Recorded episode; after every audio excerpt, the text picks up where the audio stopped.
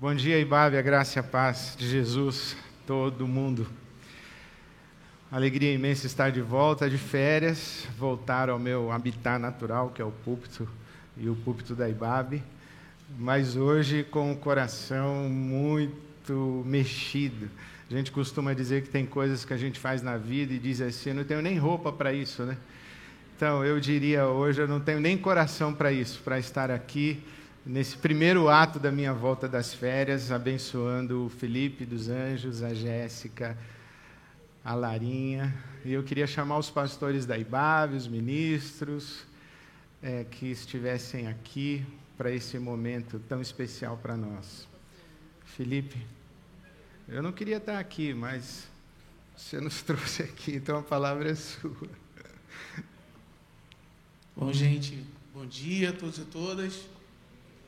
É, existem. A gente tenta viver entre aquilo que a gente sonha e aquilo que é possível, aquilo que a gente sonha, aquilo que é viável, entre as promessas espirituais que estão é, passeando no nosso coração e a história, as condições da história. E e é nessa tentativa que Deus vai abrindo portas, fechando portas, abrindo horizontes, fechando horizontes. Às vezes ele converge os nossos horizontes, né? E às vezes ele ele separa os nossos horizontes, amplia os nossos horizontes e eu acredito que é nesse momento que eu estou com a minha família, que eu estou na minha vocação, no meu ministério, com a confiança e a percepção de que Deus me convoca e me abre a outros horizontes, a outras a outros momentos, a outras oportunidades que é, infelizmente ou paradoxalmente não convergem com o atual horizonte é, da nossa comunidade, né? É aquela experiência Estava conversando com um amigo hoje de manhã. É aquela experiência de quando Deus te chama para longe do que você quer. Isso aconteceu comigo algumas vezes. Eu vim parar em São Paulo assim, há seis anos atrás. Dia 6 de fevereiro de 2017. Amanhã é dia 6 de fevereiro de 2023. Dia 6 de fevereiro de 2027 eu cheguei em São Paulo com essa com esse nó na garganta que eu estou aqui agora, né? Deus está me chamando para alguma coisa que eu não sei, Deus está abrindo diante de mim um horizonte que eu desconheço, está me tirando do meu conforto, da minha estabilidade, das minhas amizades, dos meus amores, da minha família, da minha terra, e está abrindo diante de mim uma porta, um futuro. Isso aconteceu e agora está acontecendo de novo. Então, dia 6 do 2 de 2023, eu e a minha família vamos voar para algum outro lugar, que nós também não sabemos como, não sabemos o que, não sabemos para quê, mas parece que Deus resolveu brincar com o nosso fevereiro e a gente está escutando a voz dele recebendo essa direção. E eu vim aqui para agradecer muito a todos e todas vocês. Agradecer a hospitalidade que para mim essa virtude das mais sagradas que nós aprendemos com Jesus, agradecer a hospitalidade, a maneira como todos e todas vocês me receberam, receberam a minha família, receberam a Jéssica, receberam a Lara. Eu quero agradecer a Deus porque eu fiz aqui nessa comunidade, nos últimos seis anos, amigos e amigas que já são minha família de verdade aqui em São Paulo. Agradecer a Deus os meus irmãos e irmãs que compartilharam comigo do ministério. Lembrar do Joabe, lembrar da Adriana, lembrar do Levisão, lembrar do Baruque, a Fê que está aqui também. Irmãos e irmãs que me acolheram no cotidiano, no dia a dia, no trabalho, no ministério e tornaram essa comunidade uma casa, um, um lugar seguro. Me hospitalizaram aqui. É, porque é isso, eu tenho a, A faz parte da minha vida desde 2016, quando eu era um adolescente que escutava mensagens pela internet. E ela ocupou um lugar muito denso na minha vida desde então. Muitas das coisas foram determinadas por tudo que eu ouvi, recebi aprendi a partir daqui. E a minha oração é que vocês continuem fazendo isso por outros jovens, por outros líderes, por outras pastoras, por outros pastores, por outras comunidades que estão para além daqui, mas estão recebendo o que acontece aqui como uma maneira de transformar suas vidas. E a IBAB vai continuar sendo esse, essa presença densa no meu coração, para onde quer que eu for, por onde quer que eu vá, com a minha família. Mas eu fiz muitos amigos e amigas aqui, e eu quero agradecer a Deus, especialmente por isso. Não dá para citar o nome de todos e todas, alguns eu estou vendo, algumas eu estou vendo. Mas eu fazia assim, agradecendo a pessoa do Levisão e do Osmar. A todos e todas vocês, amigos e amigas, que acolheram a gente aqui.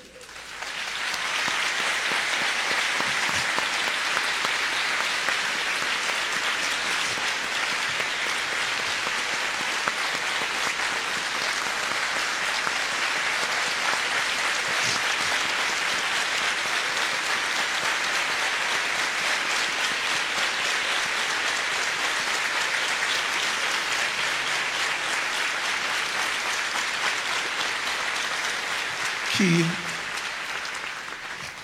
que Jesus seja louvado Amém. pela igreja, Amém. pela comunhão que se reúne em seu nome. E que essa comunhão que se reúne em seu nome seja capaz de amar a todos e todas que se achegam na presença de Deus com adoração no coração. E que essa hospitalidade que eu recebi aqui Seja a hospitalidade que você, meu irmão, minha irmã, transmita a todas as pessoas que entrarem nesse lugar e a todas as pessoas que têm a sua vida marcada pela maneira como o Evangelho é anunciado aqui. Obrigado, muito obrigado pelo carinho, pela convivência, pela comunhão, pelos abraços, pelas orações, pela compreensão, pelo perdão, pela convivência. Amo muito todos e todas vocês. E agradeço a Deus a oportunidade de ter vivido aqui esses últimos anos. Jesus seja louvado por tudo. Amém. Amém.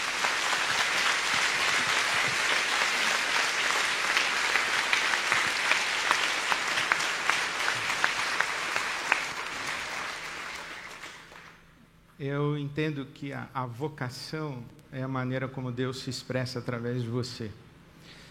E quando eu conheci o Felipe, acho que ali em 2015, eu me encantei com a maneira como Deus se expressou e vem se expressando na vida do Felipe. A certa altura, ali no final de 2016 a 2017, eu e o Levisão conversamos. Eu falei, Levi, vamos trazer o Felipe para a nossa equipe. E ele falou assim: vamos, para fazer o quê? Eu falei: não sei, a gente inventa uma coisa para ele fazer, mas ele tem que estar tá aqui. Porque a maneira como Deus se expressa na vida do Felipe é muito abençoadora. Quando Felipe chegou com a Jéssica e a Larinha, é, na verdade, na barriga, Larinha veio junto na barriga. É, quando Felipe chegou, eu me referi a ele como menino profeta. Mas o menino profeta cresceu, é uma das mentes mais brilhantes que eu já conheci, conheço, uma das vozes mais necessárias e relevantes do movimento cristão evangélico no nosso país, não somente para dentro da igreja, mas para fora da igreja. E eu tenho certeza que o Senhor há de continuar transbordando da vida do Felipe, da Jéssica, da Lara, onde quer que eles estejam porque a vocação não é o que você faz, a vocação é o que você é. E eu celebro e juntamente com nossa equipe de pastores e ministros abençoamos. Eu queria pedir que você estendesse a sua mão é, e, e orasse, agradecendo a Deus e abençoando Felipe, a Jéssica e a Lara. Obrigado, Senhor, pela tua graça, pela tua bondade pelos mistérios e pelos caminhos inescrutáveis que o Senhor percorre nas nossas vidas, a maneira como o Senhor nos conduz, nos aproxima, nos distancia, mas os vínculos e os afetos e os amores que o Senhor nos concede, que transcendem ao tempo, que transcendem à distância, que transcendem a tudo, porque são são amores selados no amor de Jesus por nós. Assim recebemos o Felipe, a Jéssica e a Lara.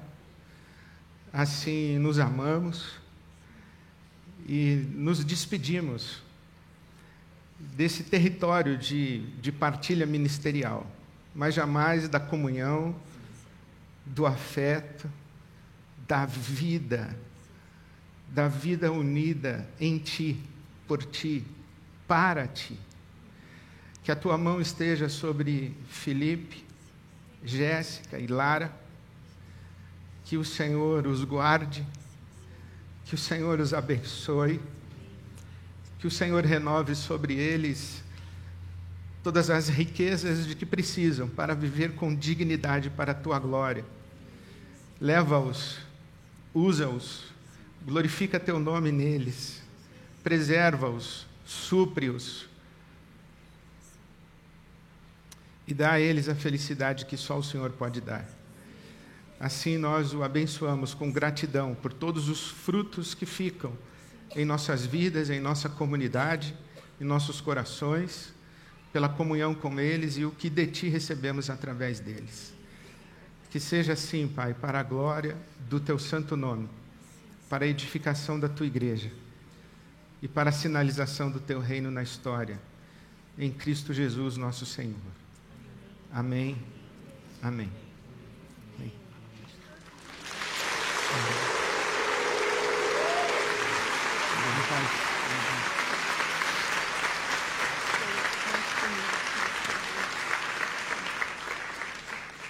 Obrigada por tudo, pastor.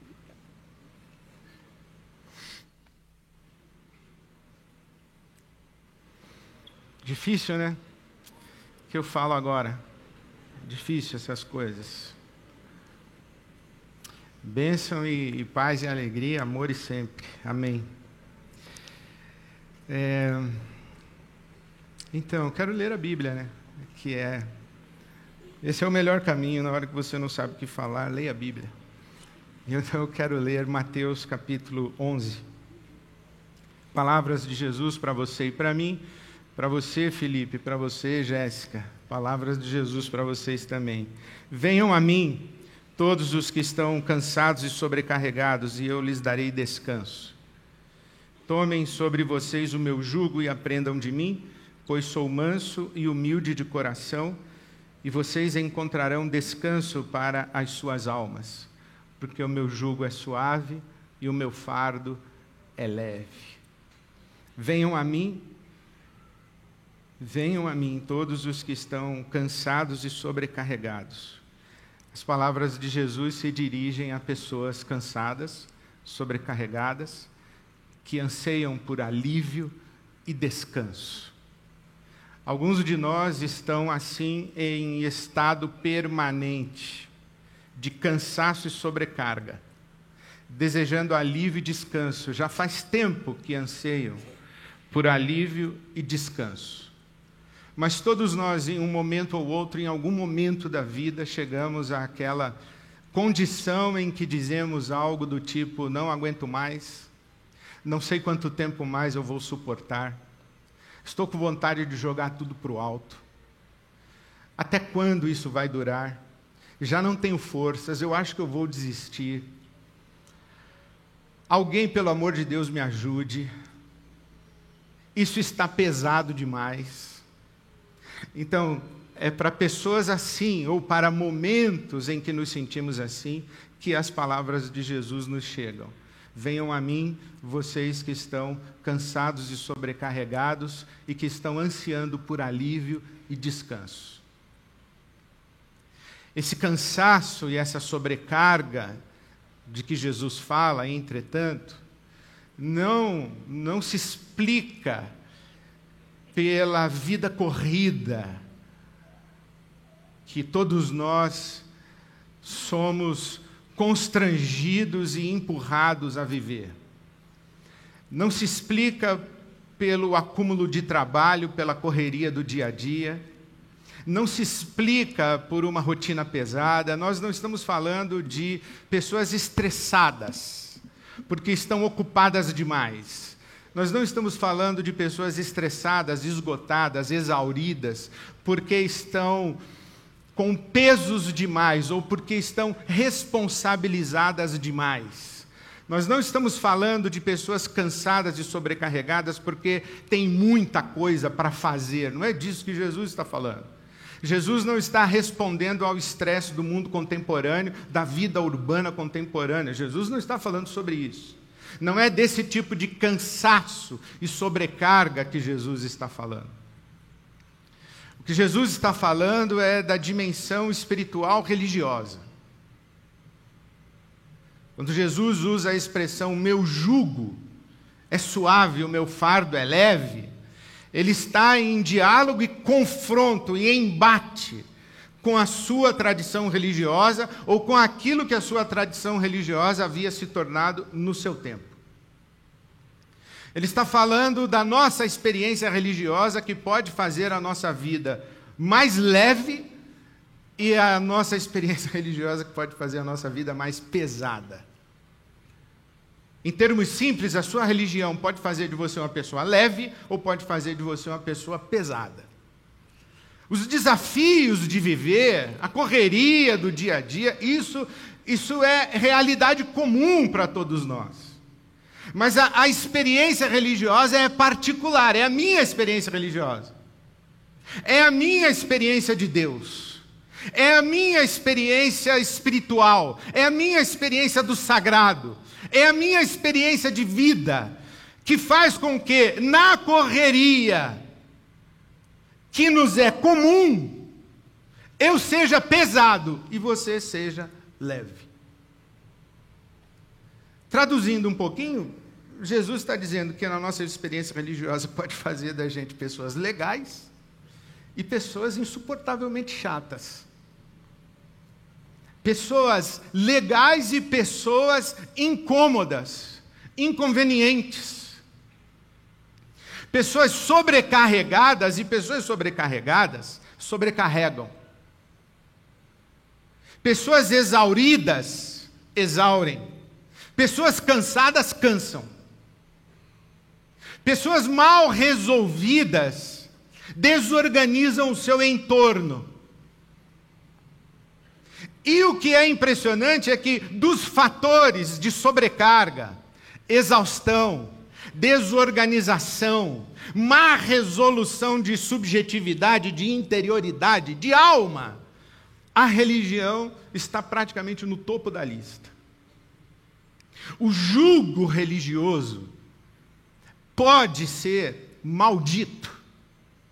E é desse julgo religioso maldito que Jesus quer nos livrar. Ele diz: Venham a mim, vocês que estão cansados e sobrecarregados, vocês que a religião de vocês está estragando vocês. Nos dias de Jesus, colocar-se sob a orientação, os mandamentos da Torá, da lei de Moisés, dizia-se que era colocar-se sob o jugo da Torá. Então, a religião como um jugo a religião como um peso. Você sabe o que é jugo? Jugo é aquele travessão de madeira que você coloca aqui no pescoço, ou nos seus ombros, ou especialmente nos ombros dos animais de tração. Mas você já viu aquele, aquele travessão colocado aqui com uma corda de cada lado e um balde de cada lado? Aquilo é um jugo. Mas também quando se coloca sobre dois animais para que ambos puxem uma carroça, puxem um arado, trabalhem juntos, é o jugo. O jugo é uma metáfora para os mandamentos e para a tradição religiosa. É assim que Jesus está usando, porque assim era usado no seu tempo. Os rabinos da época de Jesus, eles se dedicavam, aliás, como todos os rabinos, eles se dedicavam a interpretar os mandamentos e ensinar como colocar os mandamentos em prática. Por exemplo, não trabalhar no sábado. É proibido trabalhar no sábado. O que é trabalhar no sábado? Alguns rabinos diziam, por exemplo, que se sua casa pegar fogo no sábado, você não pode tirar nada da casa, você tem que simplesmente se levantar e sair. Porque se você pegar algum móvel, algum bem, algum baú com tesouro, alguma joia, alguma documentação, um álbum de fotografia para livrar do incêndio, você está trabalhando e é sábado e no sábado não pode trabalhar. Algum rabino dizia: você não pode trabalhar no sábado. Se você andar 5 quilômetros no sábado, já está trabalhando. Por que você vai andar 5 quilômetros no sábado? Fique em casa descansando. Não pode andar no sábado porque é trabalho. Jesus foi criticado trabalhar no sábado porque cuspiu num pouquinho de terra, fez lodo, fez lama e ungiu os olhos de um cego. Trabalho. Os rabinos então discutiam o que é cumprir a lei. E cada interpretação dos rabinos equivalia ao jugo do rabino. Então, o rabino tinha um jugo mais pesado, o outro tinha um jugo um pouco mais leve. Um rabino dizia que você pode andar oito quilômetros desde que não carregue sacola. Outro rabino dizia: não, não pode andar nem três quilômetros. Os rabinos tinham julgos diferentes, interpretações da lei, mandamentos diferentes, códigos de regras diferentes. Traduzindo para os nossos dias, as nossas tradições religiosas são julgos.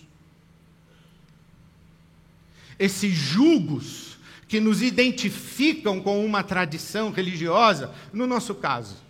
No nosso caso, nós somos de origem judaica, de construção religiosa cristã, mas dentro do cristianismo nós não somos católicos, nós somos protestantes, nós somos fruto do protestantismo chamado reformado, nós somos herdeiros da reforma protestante, então nós somos cristãos protestantes reformados.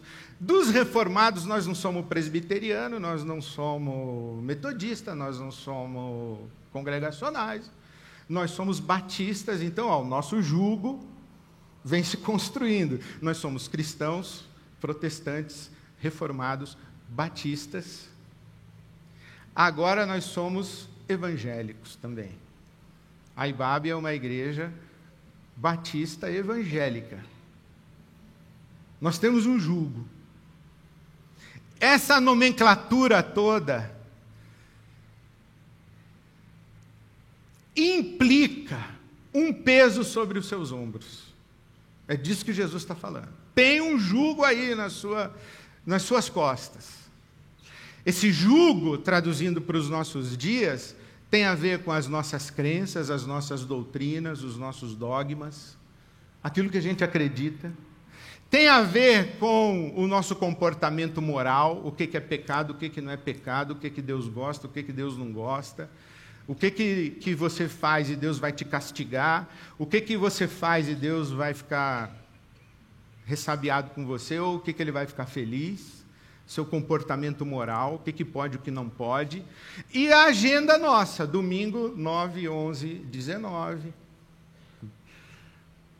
e as atividades da semana, e o coral, e as músicas que a gente canta, os nossos ritos, as nossas celebrações, o nosso cerimonial. A gente ora de maneira barulhenta ou de maneira mais silenciosa, isso é o nosso jugo.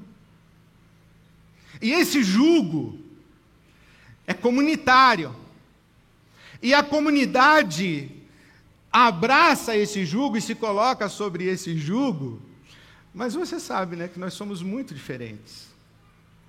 Nós somos diferentes em todos os aspectos.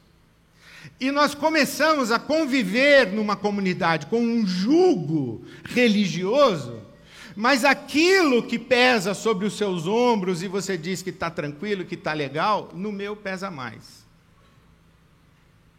Aquilo que você diz que é pesado para você, para mim é de boa. E a gente vai tentando encaixar as nossas costas no jugo. No jugo cristão, protestante, reformado, batista, evangélico. Aí tem o jugo da IBAB, tem o jugo da Renascer, tem o jugo da Universal, tem o jugo atualizado, um jugo desatualizado. Tem jugo, tem todo tipo de jugo. E a gente vai tentando se encaixar e viver um jugo. E Jesus está olhando para nós dizendo assim: pessoal, vocês aí cansados e sobrecarregados, venham a mim. Eu vou aliviar vocês, vou dar descanso para vocês. O meu jugo é suave, o meu fardo é leve.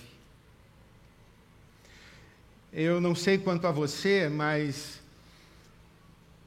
eu vivo dentro de um jugo religioso, cristão, batista, evangélico, reformado, desde a minha infância. Eu praticamente nasci dentro de uma igreja, uma igreja batista. Fui educado dentro de uma igreja batista. O primeiro sermão que eu preguei foi com 16 anos de idade. E de lá para cá, já, já bastante tempo. E é claro que aquele jugo dos meus 16 anos de idade, ele era pesado. Eu, por exemplo, não podia jogar bola de domingo, não podia assistir o Santos Futebol Clube jogar na Vila Belmiro, que ficava do lado da minha igreja, de domingo. Hoje eu não estou fazendo muita questão, mas naquela época eu fazia muita questão. Mas não podia, o jugo dizia que não podia, porque era pecado.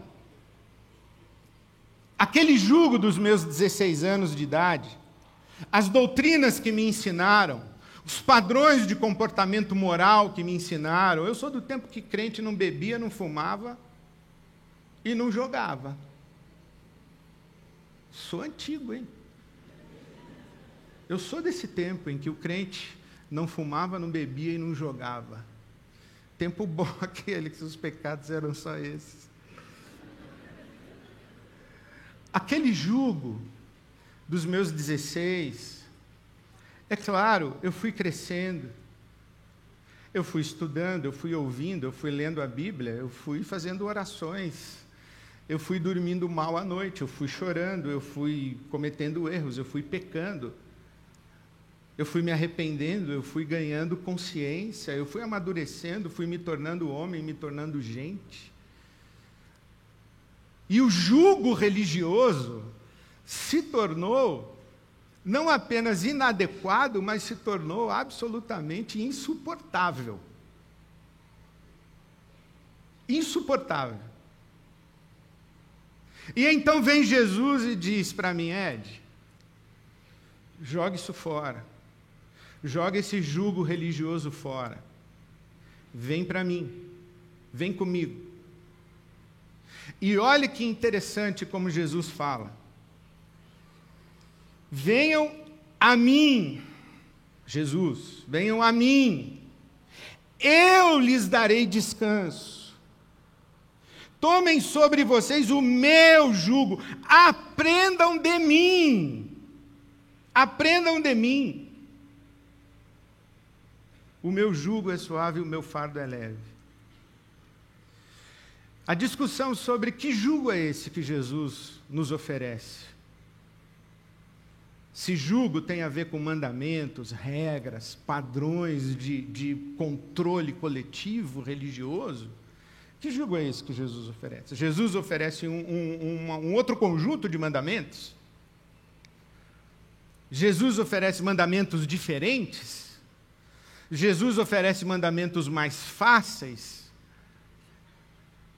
Agora pela manhã, às nove horas, o Felipe nos falou sobre os dois equívocos do movimento evangélico brasileiro. Acredito que um grande equívoco do nosso jugo religioso é justamente isso: acreditar que o caminho de Jesus é uma religião. Acreditar que é possível seguir a Jesus religiosamente. Acreditar que é possível seguir a Jesus com um jugo religioso. Não é. Porque quando nós começamos a seguir a Jesus com um jugo religioso, nós passamos a seguir o jugo religioso. Jesus não está trocando as nossas ideias. Jesus não está trocando a nossa moral. Jesus não está trocando ou substituindo os nossos rituais. Jesus está nos convidando para uma relação com Ele. Venham a mim, aprendam comigo, andem comigo. A grande diferença entre o jugo dos rabinos da época de Jesus e o jugo que ele, Jesus, está oferecendo é exatamente essa. Mateus capítulo 23, Jesus diz assim: Olha, não ouçam o que esses rabinos estão dizendo, o que esses mestres religiosos estão dizendo, porque eles colocam um jugo pesado demais sobre vocês e eles não mexem sequer um dedo para suportar o mesmo jugo. Eles exigem de vocês, mas eles mesmos não fazem nada. Eles impõem compromissos sobre vocês, compromissos que eles mesmos não estão dispostos a honrar e assumir para suas próprias vidas. Isto é, eles colocam jugo sobre vocês, mas eles estão fora do jugo. O que Jesus está dizendo, não, eu estou junto com você. O nosso jugo é compartilhado. Eu não peço a você nada que eu não esteja ao seu lado para que você faça junto comigo. Eu não deixo você sozinho na sua experiência. E isso é a promessa de Jesus para nós. Eis que estou convosco. Eu estarei com vocês. Aquele que tem os meus mandamentos e os guarda, esse amado do meu Pai, eu também o amarei e me manifestarei a ele. E eu e o meu pai viremos e faremos nele morada. Eu estou com vocês. O que Jesus fala em João capítulo 15, eu sou a videira verdadeira, meu pai é agricultor, vocês são os ramos, agora ele mudou de metáfora. E se vocês estiverem em mim, vocês vão dar fruto. Porque sem mim vocês não podem fazer nada. Nós acabamos de cantar, esse é meu respirar. Eu nada sou sem ti. Seria, será possível, será que nós conseguimos imaginar uma experiência comunitária cristã, protestante, reformada, batista evangélica, na cidade de São Paulo hoje, em que a pergunta que a gente vai fazer para as pessoas que se achegarem a nós é: Você conhece Jesus? Você crê em Jesus? E você está seguindo Jesus da melhor maneira que você pode? E ouvindo a resposta sim, nós vamos dizer: beleza, ok. Sem mas, sem vírgula. Será que nós conseguimos construir uma experiência comunitária, religiosa, em que Jesus seja o único critério? Aí você diz assim, mas qual Jesus? Então, aí você já está querendo julgo. Qual Jesus, pastor? O seu? Qual Jesus, pastor? O da Ibabe? Qual Jesus, pastor? O da Assembleia de Deus? Qual Jesus? O do Papa Francisco? Qual Jesus? Então, você já está querendo julgo. O convite não é venha para a nossa igreja, venha para a nossa religião, venha para a nossa tradição. O convite é: venha para Jesus. E aí, eu não controlo a sua relação com Jesus. E nem se ele vai aparecer para você, nem como, nem quando, nem de que forma. Tudo o que eu desejo é que nós caminhemos juntos, conversando sobre Jesus apareceu para mim. Que eu desejo é que nós caminhemos juntos, trocando as nossas percepções a respeito de Jesus e construindo o sentido comum. Especialmente aliviando as pessoas de julgos, de obrigar que as pessoas acreditem do mesmo jeito que nós acreditamos, se comportem do mesmo jeito que nós nos comportamos e cantem as mesmas músicas que nós cantamos. Nós não estamos no ramo de multiplicar escola de doutrina, controlar comportamento e adestrar para ritual. Nós estamos no caminho de Jesus para a nossa humanização, para nos tornarmos gente à semelhança de Jesus.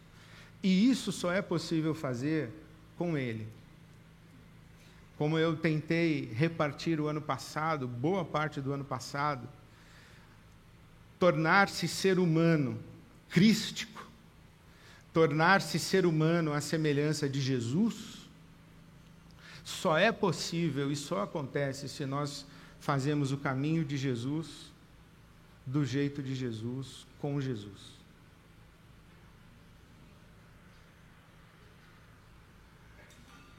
Se você está cansado, sobrecarregado, cansada, sobrecarregada, de julgo religioso, eu gostaria demais que a nossa experiência comunitária fosse um lugar para você.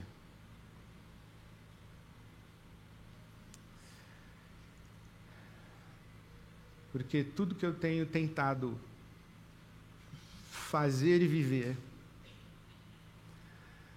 é seguir a Jesus sem o jugo da religião.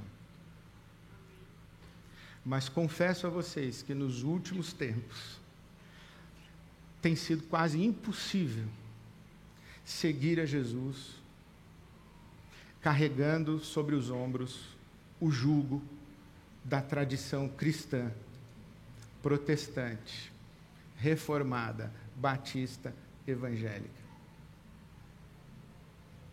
Há muito da nossa tradição que não está em Jesus e há muito de Jesus que não está na nossa tradição. Fazer esse discernimento de se estamos no jugo de Jesus, com Jesus, no caminho de Jesus, sendo guiados e conduzidos por Ele, ou se estamos num jugo estranho, opressivo, escravizante, culpabilizante e, portanto, frustrante e exaustivo, insuportável da religião, fazer esse exercício é o nosso desafio cotidiano. A minha oração é que Jesus se revele a você. E que quando você cantar, eu nada sou sem ti, você esteja falando do fundo e do profundo do seu coração, para que você tenha um, um encontro com Jesus de um jeito que Ele sabe qual é o jeito de se encontrar com você. O jeito de Jesus se encontrar comigo talvez seja diferente do jeito de Jesus se encontrar com você. Mas a minha oração é que esse encontro aconteça. Porque é somente nesse encontro que você vai encontrar alívio e descanso. É somente no, no caminho de Jesus, com Jesus, do jeito de Jesus. Esse caminho é um caminho de alívio e descanso, porque o jogo de Jesus é suave, o seu fardo é leve. Eu queria convidar você a essa mesa. Você quem? Você que pode celebrar o corpo partido de Jesus e o sangue derramado de Jesus como vínculo, elo de ligação entre você e o Deus Criador dos céus e da terra. Bem-vindo à mesa, bem-vindo ao único critério de comunhão humana e de comunhão da humanidade com Deus. Jesus, bem-vindo.